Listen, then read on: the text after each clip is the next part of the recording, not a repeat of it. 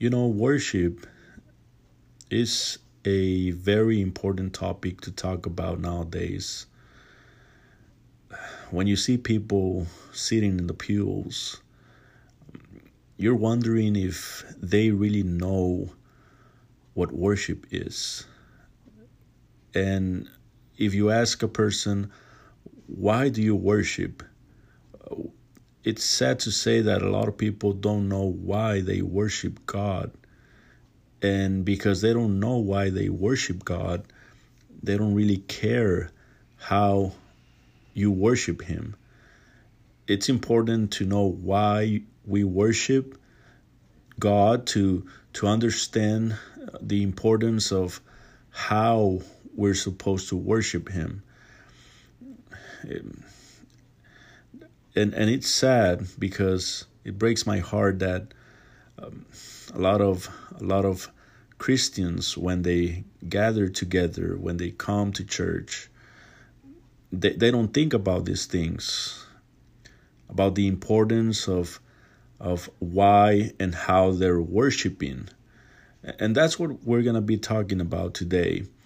Please continue to follow us in this podcast integrity why do men worship? Today there are 7.9 billion people in the world, and each one of them worships something or someone. Here's how worldpopulationreview.com splits it 2.38 billion are Christian, 1.91 billion are Muslim, 1.16 billion are Hindu, 1.19 billion are un- unaffiliated, 507 million are Buddhist, 430 million are folk religion, 61 million are other religions, and 14.6 million practice Judaism. All of us were born with a void within our hearts that we need to fill. It is so present in our lives and it is so strong that we cannot ignore it. God, our Creator, gave us that void so that we would seek Him and worship Him. But man reveals himself against God, wanting to fill it with other things. Consider the comments of one writer when he says, and I quote, the history of mankind records that in every generation and in every civilization, man has been a worshiping religious being. By his very nature, he is a worshipful creature. Every nation of the past and present has worshipped something or someone. Every civilization has had its own God and altar. Even the atheist, atheistic humanist has his religion, he worships men. Man may determine that he is not going to worship the God of heaven, but he is going to worship something. There must be something to fill the vacuum, vacuum in his heart and life. End of quote. G.K. Chesterton said the following, and I quote when men choose not to believe in God, they do not thereafter believe in nothing. They then become capable of believing in anything. End of quote. And I say, when men choose not to worship God, they become capable of worshiping anything. Now, how do men worship? When Paul was in Athens, his spirit was provoked within him as he looked at the city given over to idolatry. You see that in Acts chapter 17 and verse 16. It is said that there were more idols than people in this city at this time. Paul looked at an altar with this inscription To the unknown God, a God that the Athenians were worshipping without knowing him. We call this ignorant worship.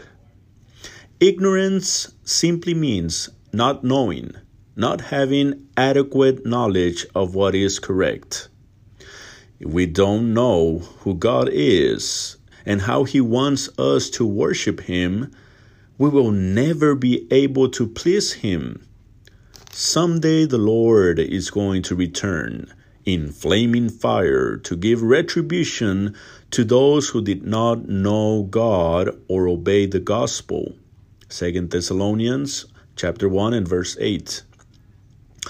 The fact that these people have zeal for God, will it count in their favor?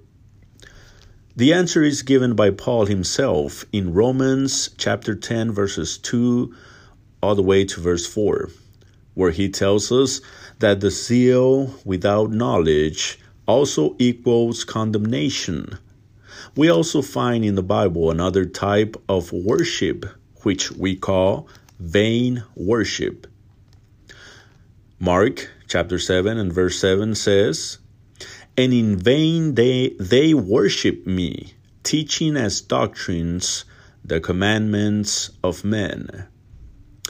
In the immediate context, the Pharisees and scribes were condemning the Lord's disciples for not washing their hands before eating. You see that in verse 2. This was a doctrine that was not in the Bible, but they thought it as being the Word of God. For that reason, the Lord Jesus told them that the worship they sought to perform was useless, fruitless, and a waste of time, since God had never commanded it. Today, there are many religious people who worship God without having the slightest knowledge of who He is and what He expects in worship. That is the reason why they establish new types of worship that are not authorized in the Bible. They take away from what the Word of God says or add to it.